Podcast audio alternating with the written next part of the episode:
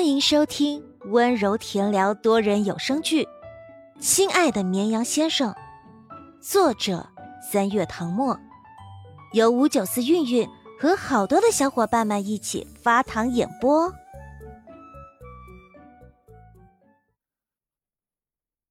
第七十五章，迟早要搞出一件大事情。江时宴出去的这个晚上。赵明俊在酒店里心急如焚，脑中不断闪过他和陆眠被拍到传绯闻的后果，甚至都想联系 P 二提前做准备。在他的焦急等待下，江时宴终于不紧不慢回来了。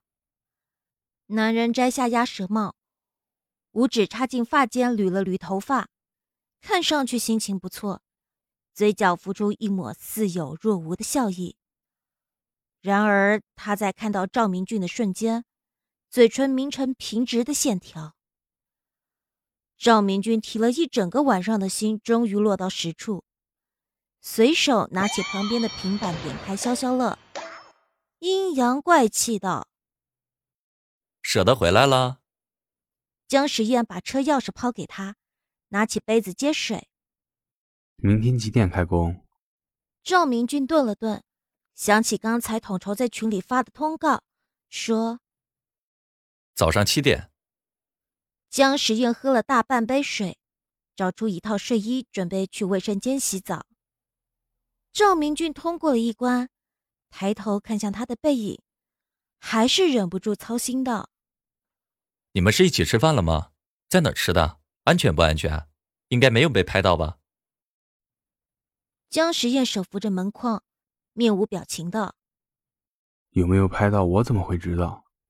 你懂的，狗仔一般都躲在暗处，就算被拍了，我也看不到。赵明君好不容易平静的心再次提了起来，像是压了一块大石，快不能喘气了。他大步走过去，雨涵警告：“我跟你说啊，姜师爷，你不要吓我，我这人不惊吓。你要是这么说，我就得联系晴姐做防范措施。”回应他的是一道关门声，砰一声，差点把他的鼻梁夹断。赵明君摸了摸鼻子，对着面前紧闭的磨砂门瞪大了眼睛。他以前总听叶晴空说，江时宴是他手下最听话的艺人，私生活简单，无不良嗜好，演戏肯用心，再加上长得好看，性格温柔。不出意外的话，应该是这两年最热的小生，稳居一线指日可待。他现在却觉得，江时宴迟早要搞出一件大事情。江时宴并不知道自己被助理列入危险艺人的名单。淅淅沥沥的水淋在脸上、身上，他看着白色的瓷砖，脑中却闪过刚才那一幕：昏暗的车里。路面乌黑的瞳仁却那样明亮，四周寂静，只有他轻若羽毛的声音拂过他耳畔，告诉他，一日三餐要按时吃。他的世界原本一片荒芜，从小到大能拥有的温暖不多，所以当这样的小太阳闯进来，他本能的想要把它藏起来。江时宴意识到自己想远了。闭上眼睛，扬起脖子，任由水珠冲刷在脸上。睡了一觉，他第二天起了个大早到学校。距离开工还有段时间，他像往常一样绕着操场跑步。学生们都在教室早读，除了已经放假的高三生。江时宴望着空荡荡的操场，忽然想到那天早上，陆眠在砖红色的塑胶跑道上。扭头看着他，说：“学校的饭很好吃。”问他要不要尝尝。他现在在做什么？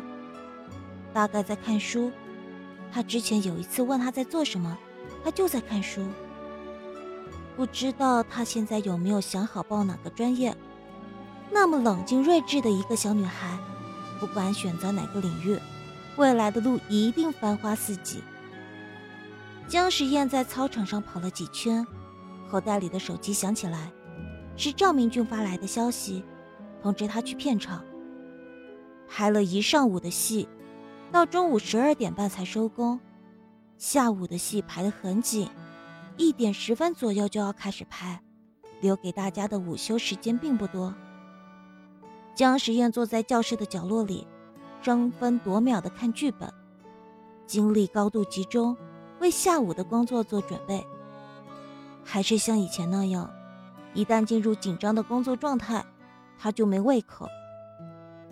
赵明俊把一个个餐盒摆在他面前，选了太多次，他都心累了。不吃吗？今天剧组换了家外卖，他们都说很好吃。江时宴的视线从剧本上移开，淡淡的瞥了一眼，没胃口，你自己吃吧。赵明俊习以为常，他就知道会是这样。这人的饮食习惯一直都是这样，他要是再劝下去。他只会敷衍的吃几口，就像感觉不到饿似的。赵明俊正要离开，江时宴却陡然想起什么，眼神一凝，将手里的剧本合上。等等，给我吧。赵明俊一愣，怀疑自己听错了。江时宴蹙了下眉，催促道：“快点啊，午休时间很短，我剧本还没背完。”他一向是工作排第一位，一般都是前一天晚上把第二天的台词背熟，等到正式开拍的时候再看几眼就行了。但是昨晚他思绪有点乱，实在看不进去。赵明俊暗道：真是见鬼了，刚才还说没胃口，转眼就变了卦。他把几个透明餐盒摆在姜时宴面前的课桌上，一份白米饭。搭配四个菜，两荤两素，闻起来就很香。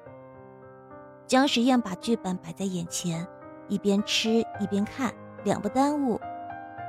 旁边的手机映入眼帘，他忽然起了兴致，拿起手机点开微信，对着桌上的盒饭拍了一张照片发朋友圈，配上文字：“今天剧组的盒饭很好吃。”他很少在朋友圈分享动态。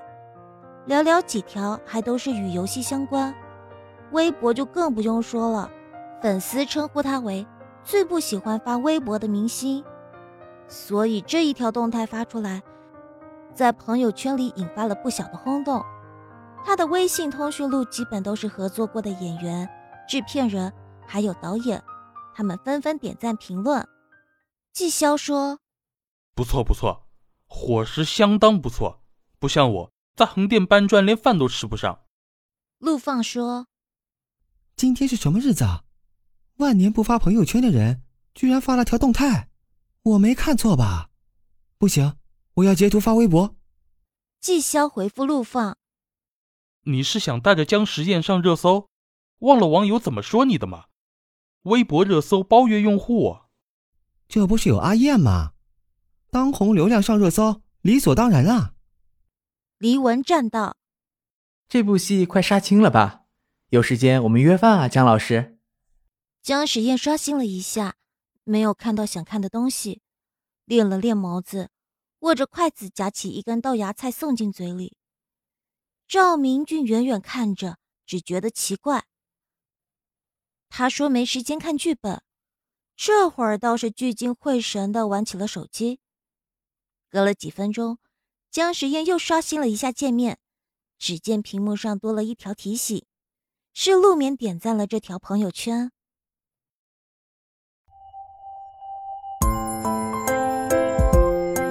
本集播讲完毕，感谢收听，喜欢请收藏、订阅、分享本专辑哦。